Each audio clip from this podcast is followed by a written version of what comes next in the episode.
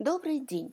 С вами в эфире Светлана Коваленко, эксперт-графолог, медицинский психолог, представитель Института графоанализа Инессы Гольберг в Санкт-Петербурге. Тема нашего эфира сегодня – неблагонадежность, ее проявление в почерке или это признаки психологического неблагополучия, что первично, что вторично. Давайте попытаемся разобраться с этим вопросом. Предлагаю немножечко поразмышлять.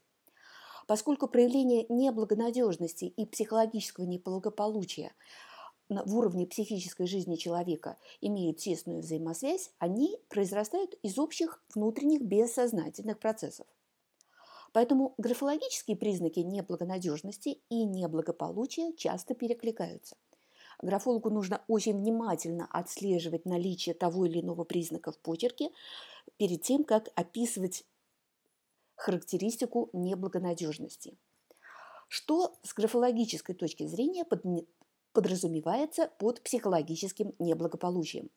Во-первых, это внутренний дискомфорт личности, когда автор ощущает себя ущербным, беспомощным, когда он испытывает состояние, делающее невозможным его безусловное принятие самого себя или ее – то есть своей природой, изначально врожденных особенностей, генетически запрограммированных.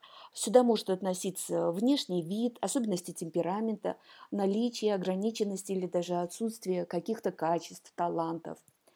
И степень психологического неблагополучия у людей различна, потому что многие умеют себя контролировать, и ее слабые проявления неблагонадежности, они возможные, вот эти ощущения – у любого человека, даже у того, который будет считать себя абсолютно здоровым.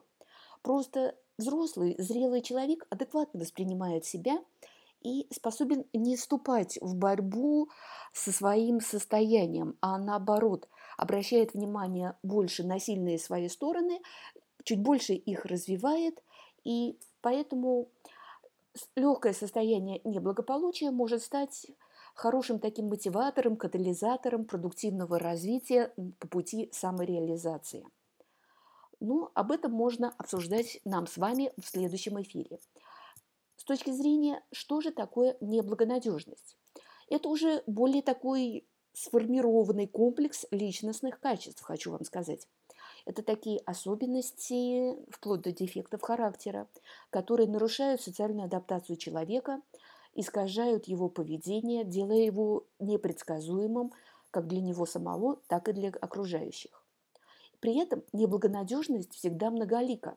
Это может быть, во-первых, легкий обман, который будет считаться во благо, до очень таких искусственных поведений, осознанного обмана с целью и с намерением ввести в заблуждение, воспользоваться информацией в своих интересах. Поэтому это может быть отказ от ответственности или переоценка своих возможностей. Это играние, взятие на себя не искусственных ролей. Это может быть мошенничество. Это может быть, могут быть и антисоциальные намерения, и даже поступки. Поэтому специфика проявлений параметров неблагонадежности очень сильно зависит от уровня развития личности – Одни ее проявления свойственны банальному низкому уровню развития человека, другие могут встречаться при более высоком наличии интеллекта, при гибком и комбинаторном мышлении, с высоким уровнем интуитивности. И мы знаем много известных международных финансовых мошенников, которые отличались высоким уровнем интеллекта и способностью просчитывать свое поведение.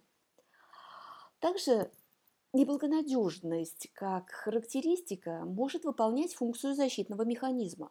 Я, конечно, никого не оправдываю, но все-таки это является искаженным, неадекватным средством приспособления к внешним условиям, к среде. Потому что ядро личности, эго очень уязвимо.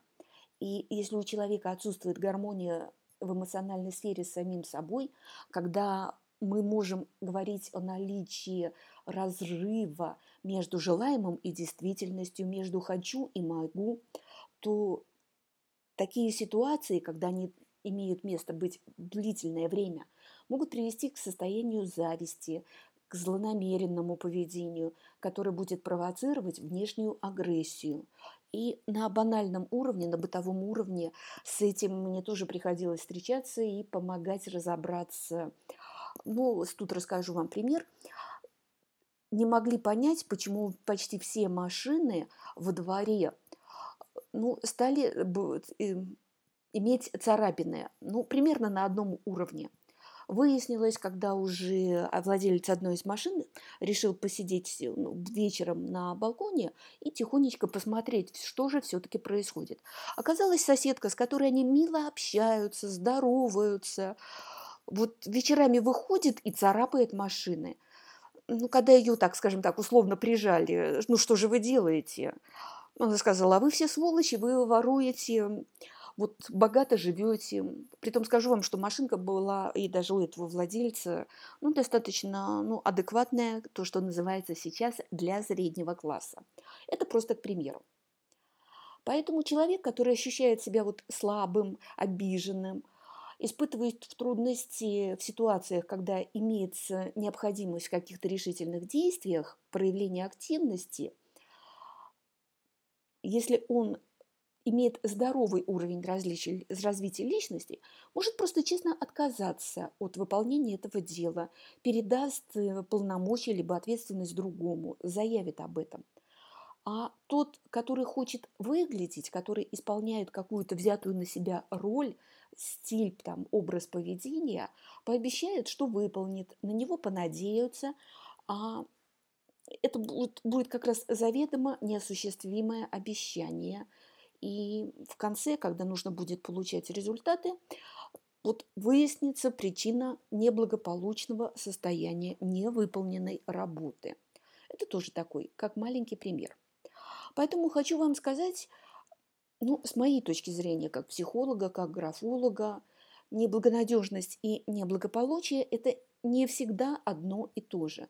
Нужно разбираться вглубь, нужно смотреть более внимательно на причины, на источник вопроса, на глубину этой проблемы.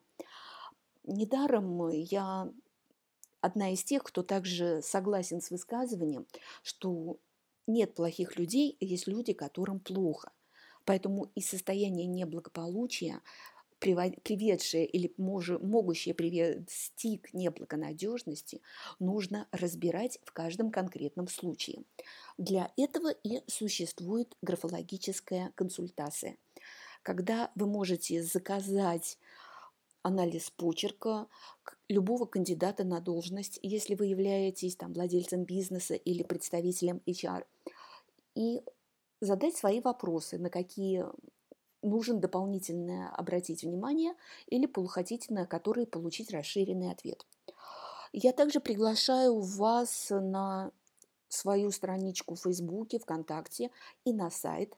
Реквизиты сайта вы видели на странице выглавления, где вы можете получить, э, прочитать интересную информацию, задать свой вопрос, оставить комментарий.